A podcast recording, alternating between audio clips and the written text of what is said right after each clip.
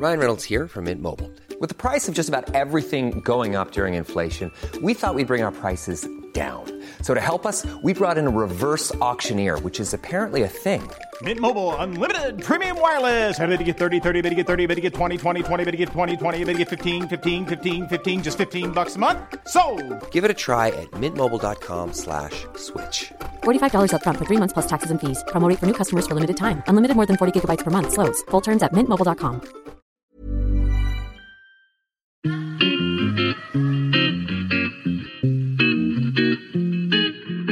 Salut les gars, je suis Anne-Laure Baratin et vous écoutez le podcast Genre de fille. Chaque semaine, je reçois une fille unique en son genre pour parler sans tabou de mission de vie, de galère, de déclic ou non, de féminin, de maternité ou pas, tout ça, tout ça.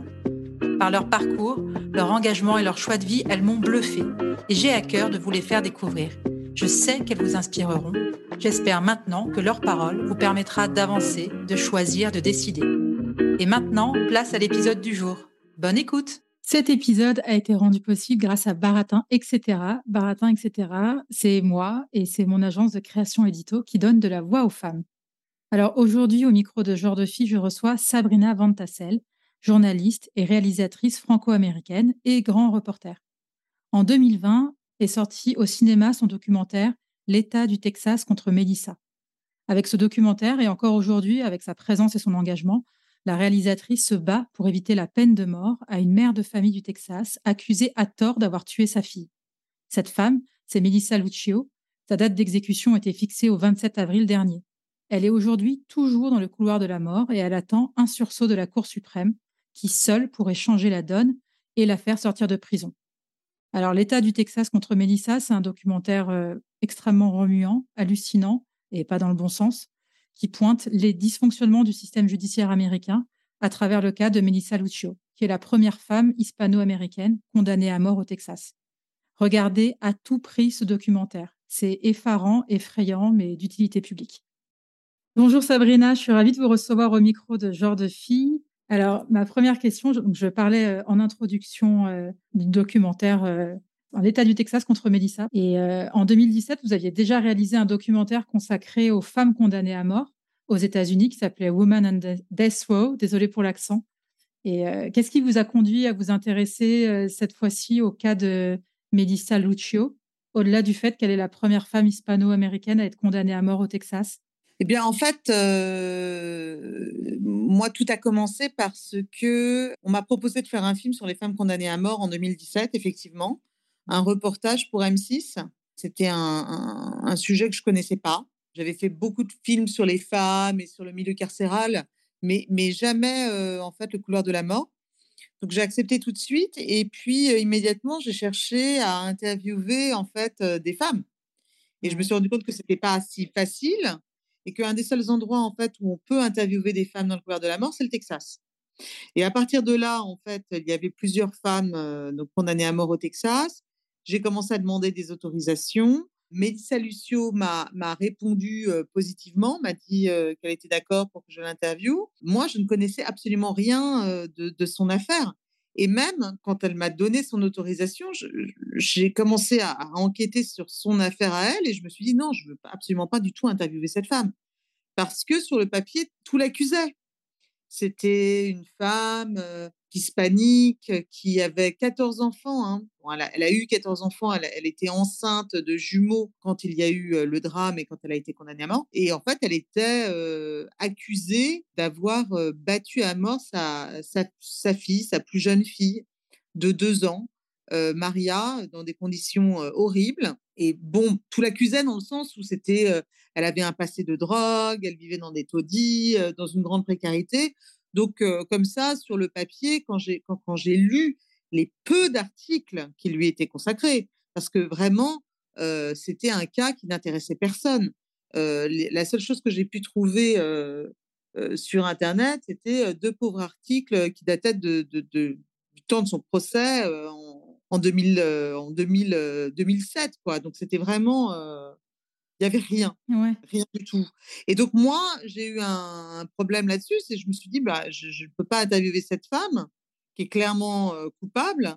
et, qui, où il n'y a pas vraiment grand-chose à raconter en fait. Et puis, ça a vraiment été un concours de circonstances parce que vraiment, j'avais rien d'autre à me mettre sous la dent. J'arrivais pas à interviewer. Enfin, c'était assez dur d'avoir des autorisations. Et puis finalement, je dis bon, va bah, très bien, j'y vais quand même. Et c'est là où en fait où j'ai été interviewée Mélissa Lucio, où je suis partie à la recherche de sa famille. Et immédiatement, quand j'ai rencontré sa famille, ils m'ont, c'était très très compliqué à retrouver, mais ils m'ont dit c'est une erreur. Mélissa Lucio, Mélissa n'a jamais été violente de sa vie envers quiconque, envers aucun de ses enfants. Elle adorait ses enfants. C'était un accident. le, procureur dans cette affaire est lui-même en prison. Il a pris 13 ans. L'avocat commis d'office travaille pour le, pour le procureur. Il est parti travailler pour le procureur juste après l'affaire de Mélissa. Enfin bref, sa famille a commencé à me raconter toutes sortes de choses. Et c'est vraiment quand j'ai rencontré Mélissa Lucio le lendemain à la prison pour, pour aller l'interviewer que j'ai pris la décision de faire un film sur elle. C'est-à-dire que vraiment, c'était, c'était, pour moi, c'était impossible que cette femme soit coupable. Tout dans mon corps me disait qu'elle n'était pas. Elle s'exprimait très bien, elle était très honnête. Et, donc, en fait, j'étais persuadée, je, me suis dit, il y a un problème en tout cas, il y a un problème dans cette affaire, je ne sais pas ce que c'est, mais il y a un problème, et c'est à ce moment-là, en fait, que j'ai décidé de faire un film sur elle. Oui, ce que je disais aussi qui était intéressant, c'est que quand vous êtes sortie de votre rencontre euh, avec Mélissa, vous avez décidé de, donc, de faire un film sur elle et de lancer votre boîte de production dans la foulée. Enfin, c'était euh, comme un appel, en fait. C'était, euh Ça m'est tombé dessus. C'était vraiment quelque chose d'incroyable ça s'explique pas quoi. C'était, c'était, j'étais juste complètement persuadée que c'était ça qu'il fallait que je fasse. Parce que bien sûr, j'aurais pu l'interviewer et puis passer mon chemin et puis retourner à ma vie et faire autre chose. Et c'est normal d'ailleurs de le faire. Et c'est ce que nous, journalistes, on fait la plupart du temps. On ne fait que passer. Et là, en fait, non. Là, en fait, je me suis retrouvée en, face, pour moi, de quelque chose qui me semblait, en fait, très étrange. Je ne pouvais pas encore dire que c'était une erreur judiciaire. En tout cas, je voulais savoir si jamais elle était coupable, ce qui l'avait conduit à, faire, à faire ça, parce que ça, pour moi, elle ne cochait pas les cases. Ce n'était pas possible. Et donc, en fait, effectivement, je me suis dit, il faut que je fasse un film sur cette femme. Il y a une histoire à raconter là. Et je voulais être complètement libre. Et je me suis dit, je vais, je vais monter ma boîte de production. Je vais, je vais, faire, je vais faire un film sur cette femme. Et donc là, vous, vous, avez quand même disséqué les 7000 pages du dossier judiciaire. Vous êtes quand même rentré dans un énorme travail de, de, de, de recherche. Et puis, et puis un travail aussi sous tension, en fait, parce que j'ai immédiatement appelé donc son avocate qui m'a dit purement et simplement que j'arrivais trop tard. On la voit dans le documentaire, c'est celle qui a repris le dossier en appel et qui dit, en gros, c'est, je crois que c'est une des premières qu'on voit dans le documentaire qui dit c'est hallucinant. c'est comme, c'est comme s'il n'y avait pas eu de procès où le procès, les, les dés sont pipés depuis le début. Exactement. Moi, je, je, je, je lui ai dit, je viens de rencontrer votre cliente, tout ça me paraît très, très, très étrange. et elle m'a coupé la parole, mais elle, et, elle m'a dit non. Elle m'a dit, ça fait 11 ans que je suis sur cette affaire. je peux vous dire que Mélissa Lucieux n'est pas coupable. il n'y a pas un témoin qui l'ait vu jamais être, être violente envers quiconque, aucun de ses enfants et encore moins la petite Maria. Et si vous voulez vous intéresser à cette affaire, c'est tout de suite maintenant. Parce que ça va à toute vitesse, les appels vont à toute vitesse et je pense qu'elle aura une date d'exécution dans moins d'un an. Donc en fait, ça a été vraiment comme une grande, une grande angoisse en fait, qui m'a porté pendant tout le tournage. C'était un peu une course contre la montre, une course contre la montre pour trouver le financement qui m'est tombé du ciel. Mmh vraiment, c'est le cas de le dire, parce qu'une personne que j'ai rencontrée à qui j'ai raconté cette affaire m'a dit je te donne l'argent, on va lui sauver la vie. Donc c'était quand même assez incroyable. Là, ça se passe pas tout le temps. En fait, voilà, c'est tout dans cette histoire est un peu magique en fait. et, je suis partie et j'ai commencé à enquêter, à enquêter, à enquêter et, à lire effectivement 7000 pages, presque 10 000 pages de dossier, et, à vraiment tout disséquer à la recherche de, de, de quelque chose qui me montrerait qu'à un moment dans sa vie, elle aurait pu basculer, elle aurait pu justement commettre l'irréparable, mais je ne l'ai jamais trouvé ça. Par contre, ce que j'ai trouvé, c'est des irrégularités, mais du début à la fin. Ce que vous dites dans un, dans, un, c'est une interview de Télérama, dont je vous cite. Tous les éléments qui prouvent que la petite Maria est en réalité morte des suites d'une chute accidentelle dans un escalier extérieur étaient dans le dossier, tout comme la vidéo des cinq policiers armés extorquant les aveux de cette femme dévastée par la mort de son bébé. Tout était déjà là, je n'ai fait que le raconter. C'est vrai. Je peux même dire qu'en fait, tout ce qu'on voit dans le film, la famille de Mélissa me l'a raconté euh, dans les 15 premières minutes où je les ai rencontrés. Je n'ai rien découvert quelque part. Je n'ai fait que m'intéresser en fait à une histoire où euh, tout était là. Tout était là. Et, c'est ça qui m'a qui m'a terrifiée. En fait, on a une partie du, de notre cerveau, comme de la sidération, où on se dit c'est pas possible.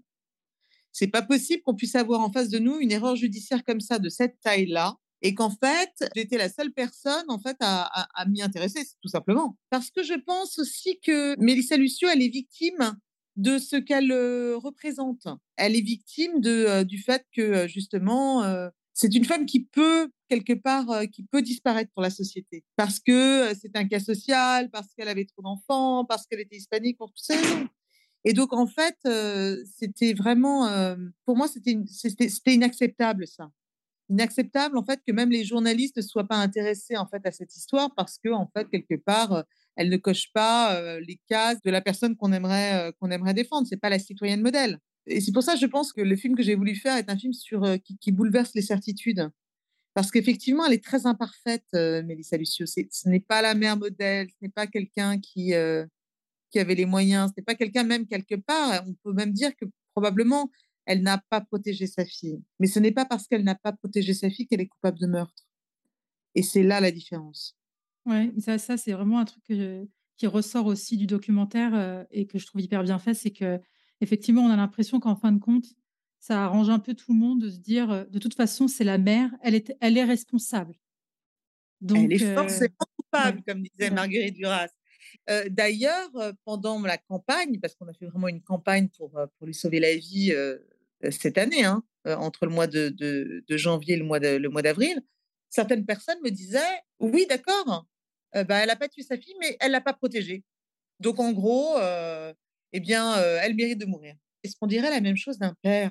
Est-ce qu'on accuserait, est-ce qu'on dirait qu'un père mérite de mourir parce que justement, il n'a pas vu ou il n'a pas bien gardé sa fille et que elle est tombée des marches de l'escalier. je me suis posé cette mmh. question en fait. C'est-à-dire que pour une mère, en fait, on se dit c'est inacceptable, il faut qu'elle elle aurait dû la protéger. Et puis aussi, quelque chose moi qui m'a beaucoup marqué et qui est bien souligné dans le documentaire, c'est que en fait, c'est aussi l'histoire de cette femme donc qui a 14 enfants.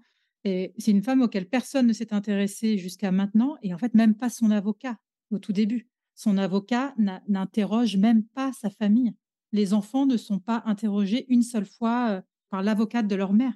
C'est hallucinant. Non. L'avocat, clairement, pour lui, c'est quelqu'un qui peut disparaître de la société, Pas très grave. C'est une vie qui ne compte pas. Je pense que c'est pour ça que, ça m'a, que, cette histoire m'a, pris au trip autant. Parce que très souvent, pendant le tournage, on me disait, mais pourquoi vous êtes intéressé à elle? Même les gens que j'interviewais, hein, disais, mais pourquoi elle? Pourquoi, pourquoi faire un film sur Mélissa Lucio? Et moi, je répondais, pourquoi pas elle? Est-ce qu'il y a une vie qui compte plus qu'une autre? En fait, vous êtes en train de m'expliquer que cette vie-là ne compte pas. En fait, c'est pas grave. Ça n'est pas grave de faire une erreur judiciaire, ce n'est pas grave. En fait, ce n'est pas grave. C'est quelqu'un qui ne compte pas pour la société. Et ça, je trouve ça vraiment euh, terrible. D'ailleurs, euh, les erreurs judiciaires ne touchent que des personnes comme Mélissa c'est-à-dire des personnes en grande précarité, des personnes qui, on va dire, portent les stigmates de la victime, qui cochent en fait toutes les, toutes les cases de la, de la victime idéale. Souvent, ce sont des personnes qui ont déjà été arrêtées euh, ou qui ont des problèmes de drogue. On ne trouvera jamais euh, des erreurs judiciaires où euh, c'est la femme blanche, middle class, sans aucun problème, qui tout d'un coup est arrêtée victime d'une erreur judiciaire. C'est pas comme ça que ça se passe. Et donc, c'est bien ça la problématique, c'est-à-dire que, que on est, en fait, on n'est pas jugé sur les faits, mais jugé sur ce qu'on représente pour la société. Moi, il y a quelque chose que j'ai pas très bien compris, c'est en fait, c'est donc en juillet 2019, la Cour d'appel fédérale, elle a annulé la condamnation de Mélissa au motif qu'elle n'a pas pu bénéficier d'une défense pleine et entière. D'ailleurs, vous précisez bien que dans, dans votre documentaire que moins de 1% des appels obtiennent une telle décision. Mais après, en février 2021, cette même cour, elle revient sur sa décision et elle rétablit la condamnation à mort. Oui. Pourquoi? Parce que, parce que l'État du Texas a fait appel. Ouais. C'est, il est quasiment en fait impossible de sortir du couloir de la mort une fois que le processus en fait est engagé. Euh, et ça, c'est quelque chose qui est très clair. Quand des procureurs ou même l'État dit mais cette personne a eu tant d'appels, elle a eu ces appels et les appels ont été refusés. C'est d'une mauvaise foi terrible parce qu'en fait, tout est fait pour, effectivement, il y a des appels, mais qui vont euh, systématiquement, en fait, euh, ne pas aboutir, quoi. Parce que euh, bah, l'État du Texas, en fait, a fait appel de la décision de, de la Cour de justice du 5e district, où quatre juges à l'unanimité avaient dit il y a un problème avec cette affaire, Mélissa Lucieux doit avoir un nouveau procès ou être libérée sur le champ. À ce moment-là, l'État du Texas fait appel. Et à ce moment-là, ce ne sont plus quatre juges, mais cette fois-ci 17 juges qui vont réexaminer en fait le dossier.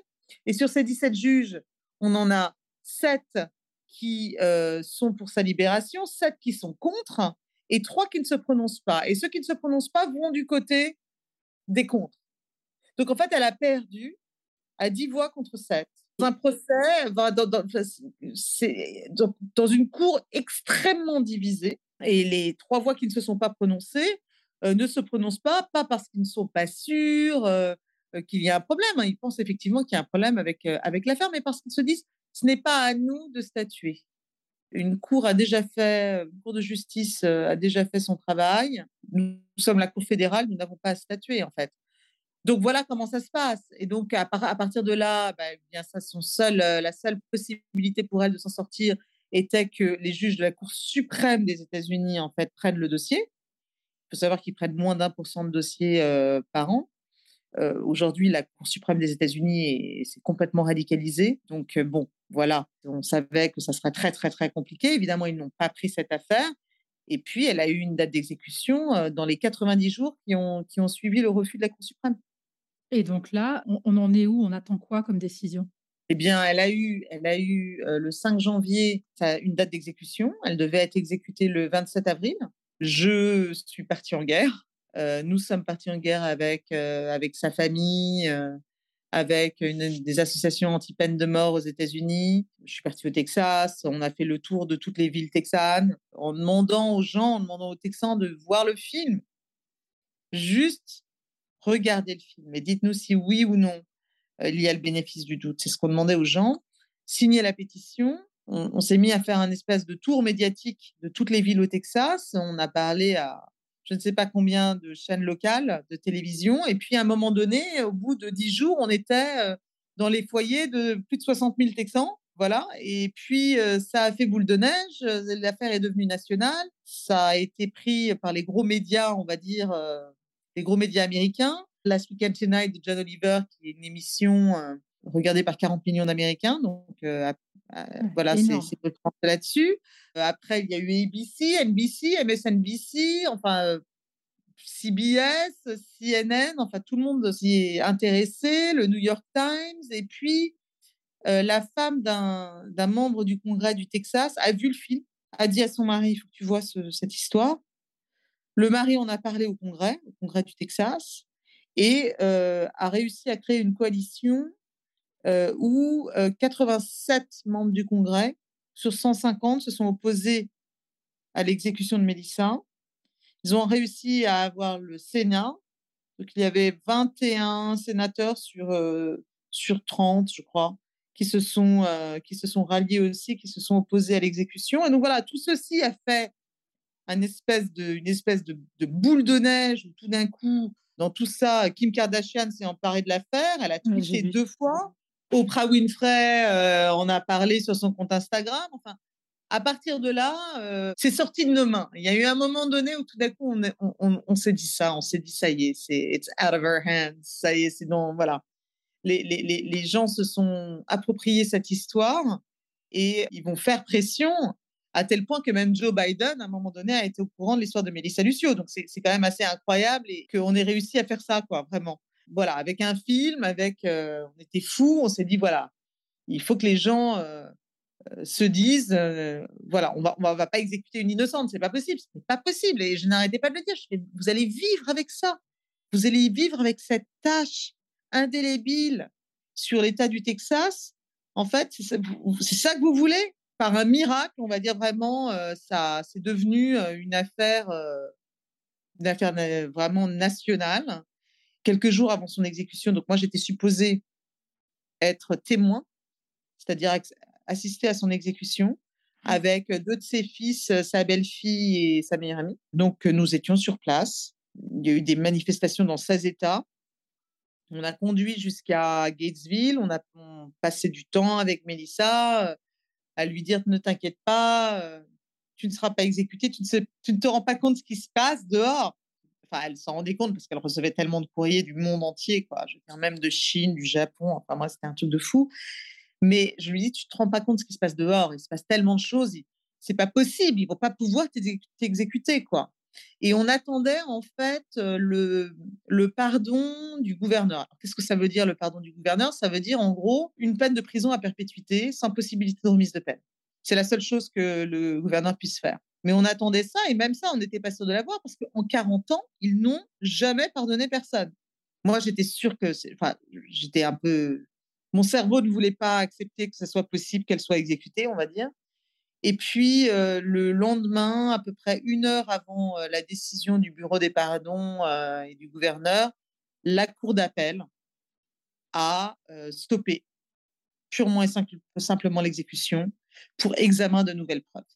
C'est-à-dire que tout ce qu'il y a dans le film sont des choses que les avocats ont amenées en disant, voilà, il y a un problème là, il y a un problème là, il y a un problème là. Les enfants n'ont pas été, n'ont pas été auditionnés, ces aveux ont été extorqués. Les preuves médicales, tout prouve aujourd'hui que les bleus euh, qui ont été qui étaient sur cet enfant en fait sont une conséquence du traumatisme crânien qu'elle a qu'elle a souffert et que personne n'a vu en fait. Euh, et donc en fait, euh, elle était en train de mourir depuis plus de 48 heures. aujourd'hui, on le sait, ça, ça s'appelle la, la, coagulopathie. Ça, mmh. Voilà, c'est un petit peu ce qu'ont ce qu'on les, les anémiques. Et, et, bon, bref, donc tout ça, aujourd'hui, la Cour d'appel du Texas a exigé qu'on analyse ces nouvelles preuves. Nous sommes en train d'attendre, donc attendre qu'effectivement il y ait maintenant une audience pour pouvoir analyser ces nouvelles preuves.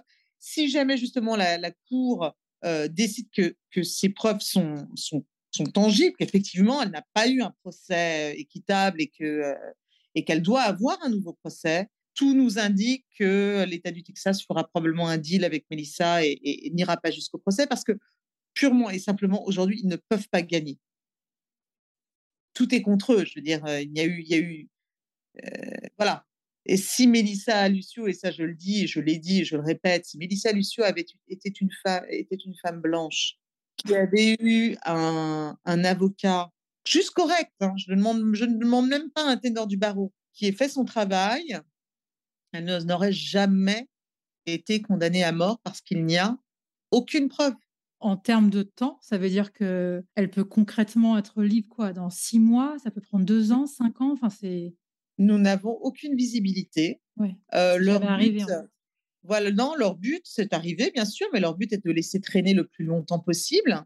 Ils vont tout faire hein, pour ne pas reconnaître leur erreur, tout faire. D'ailleurs, quand on leur dit bah, le procureur, euh, quand même, dans cette affaire, a pris 13 ans pour corruption, euh, pour deal avec les cartels, ils nous répondent ça n'a rien à voir. Mmh. quand on leur dit écoutez, il y a conflit d'intérêts parce que l'avocat de Mélissa Lucio travaille pour le bureau du procureur qui, qui a donné la date d'exécution de Mélissa Lucio, ils nous disent non, il n'y a pas de conflit d'intérêts. Enfin, on est vraiment, c'est inimaginable comme justice en fait.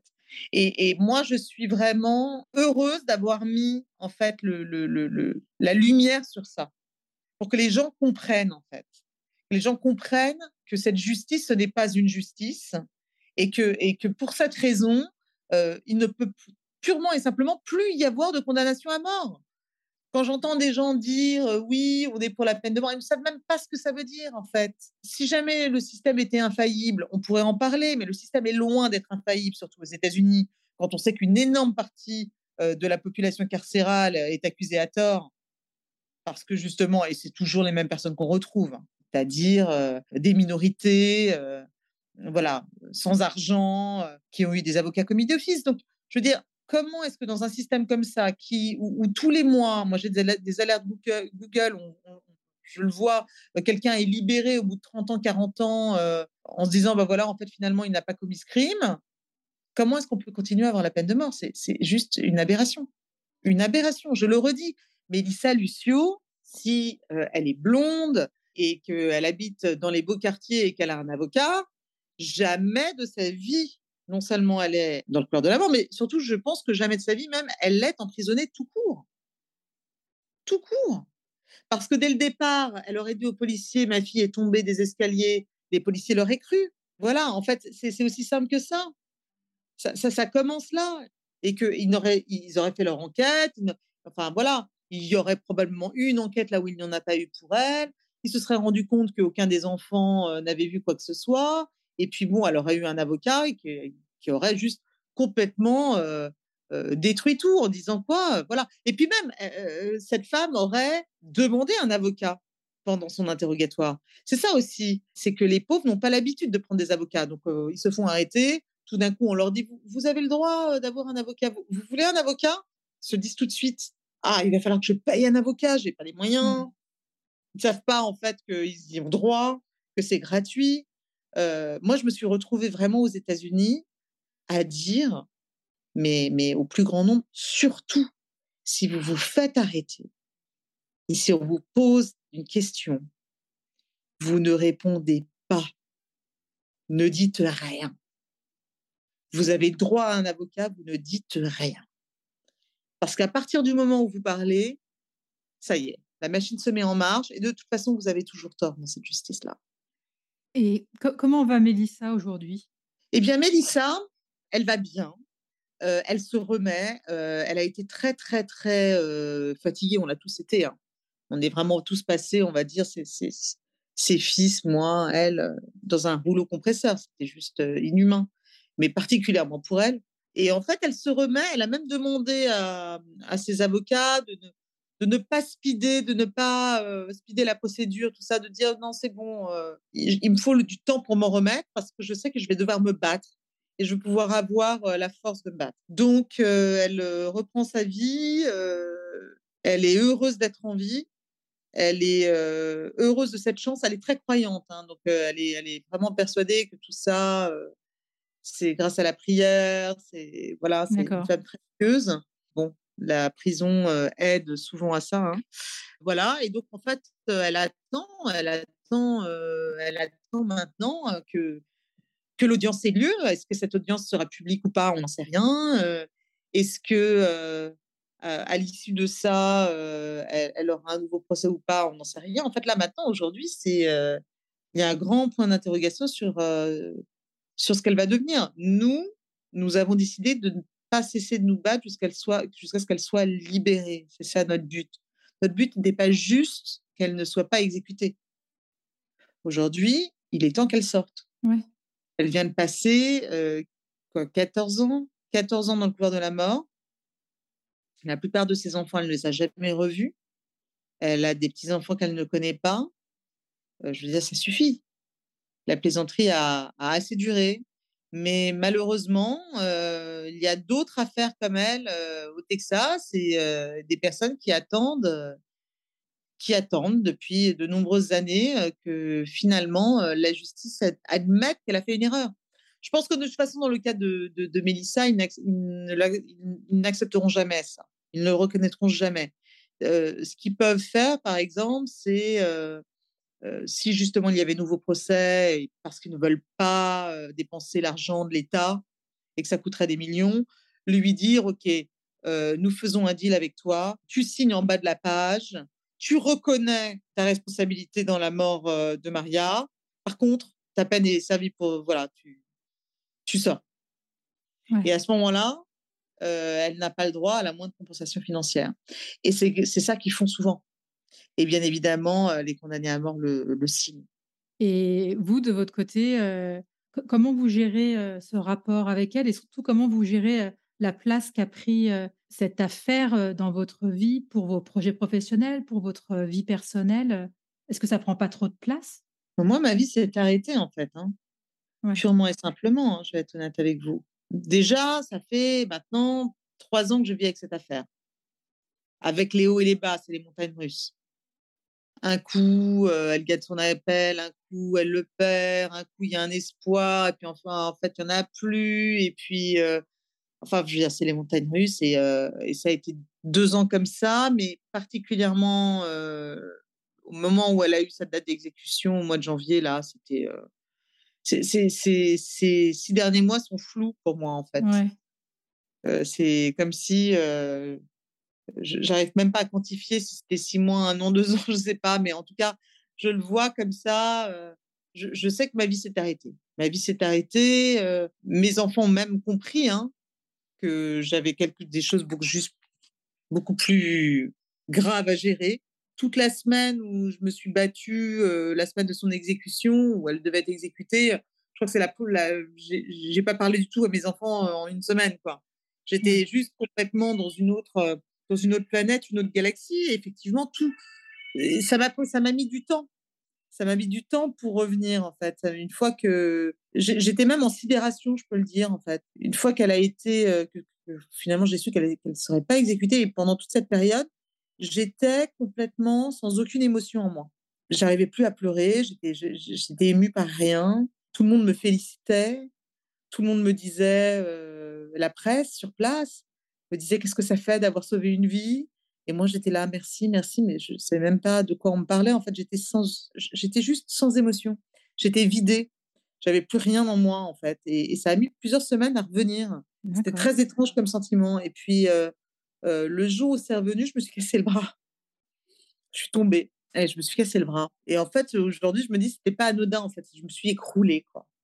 Je me suis écroulée parce que c'était quelque chose de tellement euh, trop énorme pour moi, en fait, cette affaire. Elle était juste, voilà. J'ai jamais, évidemment, je me serais imaginé un jour être dans une, histoire pareille. Euh, et puis, euh, et puis qu'est-ce que je pouvais faire? Mais en tout cas, ce que je savais, c'est que je voulais pouvoir me regarder dans la glace et me dire j'ai tout fait. J'ai aucun regret. Et alors évidemment, la magie, c'est que ça a marché. Et ça, aujourd'hui, je me dis voilà, c'est extraordinaire, ça a marché ça a marché comme quoi, en fait, je pense qu'il faut jamais se dire que c'est pas possible. Est-ce que vous arrivez à, à vous projeter dans d'autres projets, à vous dire tiens, je pourrais faire, j'ai envie de faire un documentaire là-dessus, euh, j'ai envie de faire ça? Bien sûr, non, je suis déjà, je pars déjà sur, euh, sur un autre film. Bien, bien évidemment, l'histoire de Mélissa. Mélissa, euh, s'il y a un nouveau procès ou, ou évidemment, si elle sort tout ça, évidemment, je, je, je compte tourner la suite. J'ai même un, projet de fiction sur cette histoire, sur notre histoire à elle et à moi. Parce que c'est pas n'importe quelle histoire, cette histoire-là. Ça l'a transformée, ça m'a transformée aussi. Ça, ça, je veux dire, il y a un avant, un après. Ça a complètement changé sa vie et, et la mienne, cette rencontre. Je la rencontre pas, euh, elle est morte et enterrée aujourd'hui. Donc c'est quand même un drôle de chose. Mais en même temps, je, je pars sur un autre film, euh, sur un autre documentaire euh, totalement différent je pars sur un documentaire sur les femmes amérindiennes qui disparaissent dans les réserves aux États-Unis. on sait qu'une femme sur trois est, amérindienne est abusée sexuellement. Une femme sur, sur cinq disparaît. c'est une population qui est extrêmement, on va dire, victimisée. Donc, je suis toujours, en fait, sur, les, sur ceux qui n'ont pas voix au chapitre, en fait. De, de vraiment mettre en lumière les personnes dont on ne parle pas, les minorités, les femmes. C'est vrai que c'est quelque chose qui me, c'est ça qui m'habite. On va passer aux petites questions de la fin. Euh, donc je ne sais pas si vous connaissez Annick Cogent, qui est journaliste au Monde, qui fait des portraits de femmes et qui demande à ses invités de compléter la phrase "Je ne serais pas arrivée là si". Alors euh, Sabrina, à vous de compléter cette phrase. Je ne serais pas arrivée là. c'est compliqué. je ne serais pas arrivée là si, si ma grand-mère ne m'avait pas dit que j'avais euh, les moyens d'être généreuse. Alors, je ne sais pas si le problème, c'est que je traduis de l'anglais, mais en fait, elle m'a toujours dit, elle m'a dit, tu peux te permettre d'être généreuse parce que la vie t'a beaucoup gâté. Et donc, euh, parce que la vie t'a beaucoup gâté, tu peux te permettre d'être là pour les gens, tu peux te permettre de, de, de, les écouter, tu peux te permettre de leur donner du temps. Et ça, c'est quelque chose, en fait, qu'elle m'a toujours, euh, qui, a, vraiment bercé euh, mon enfance. en anglais, c'est You can afford to be generous. Et elle me disait ça toujours. Elle me dit, tu, peux te permettre d'être gentille, tu peux te permettre d'être généreuse. Et en fait, c'est vraiment quelque chose qui m'a qui m'a habité et qui m'habite toujours d'ailleurs. Ah, ça, ça, répond un peu à la prochaine question qui était qu'est-ce qui vous anime? L'injustice. L'injustice, le fait de, justement pouvoir mettre en lumière ceux qui. pouvoir donner une voix à ceux qui n'en ont pas. Qu'est-ce qui vous met en colère ou peut vous agacer? L'intolérance, le manque de générosité, l'injustice, tellement de choses, tellement de choses. Le fait, le fait de ne pas donner cinq minutes à son voisin. Moi, il y a tellement de gens que j'interviewe qui me disent merci, merci de m'écouter, merci de, de, prendre du temps. Et, moi, à chaque fois, je leur dis, mais, mais c'est un honneur pour moi d'écouter votre histoire. Et en fait, je me rends compte que bah, il n'y a pas beaucoup de gens qui s'intéressent en fait aux autres. Et c'est c'est un peu triste. C'est un peu triste parce que franchement, c'est un c'est un bonheur. C'est un bonheur de donner. C'est un vrai bonheur, autant que de recevoir d'ailleurs. Est-ce qu'il y a une femme que vous aimeriez entendre au micro de genre de fille? Bien sûr, Ava DuVernay, par exemple, qui est une réalisatrice américaine, noire américaine, qui a fait, fait, beaucoup de films justement sur le 13e amendement, sur les prisons, sur le système, comment justement le système carcéral s'est inspiré de l'esclavage, on va dire. Voilà, c'est vraiment une femme que j'admire beaucoup. Et la question de la fin, quel genre de fille êtes-vous? Une fille plutôt joyeuse, malgré le fait qu'elle ne fait pas des sujets très drôles. Merci beaucoup Sabrina pour cet échange et je précise que le documentaire L'État du Texas contre Mélissa, on peut le, moi je l'ai vu sur, je l'ai loué sur la VOD de Canal+ et il est aussi sur, je crois que je l'ai vu sur une autre plateforme, je ne sais plus laquelle. Oui, il est un petit peu sur toutes les plateformes de, de, VOD et puis il est, euh, il est sur Canal en ce moment. Mmh. En tout cas, regardez ce film, je disais déjà en introduction, euh, il est passionnant, effarant, mais indispensable. Merci beaucoup Sabrina. Merci. À bientôt. Merci d'avoir écouté cet épisode. J'espère qu'il vous a plu. Si c'est le cas, partagez-le autour de vous et sur les réseaux sociaux. N'hésitez pas non plus à laisser un avis positif à propos de Genre de Filles sur vos applications de podcast. Pour ne rien manquer de Genre de Filles, suivez-moi à Anne-Laure Baratin sur Instagram. Si vous avez des compliments, des critiques ou des réflexions, n'hésitez pas. Merci à Marvin Marchand pour la musique du générique. Bonne semaine et à très vite. Salut